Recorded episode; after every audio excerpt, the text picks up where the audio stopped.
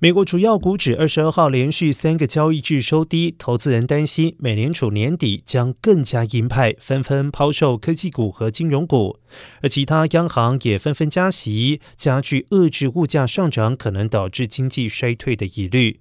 亚马逊特斯拉辉达等大型科技股和成长股下跌百分之一到百分之五点三不等受累于美国公债直利率创下十一年新高。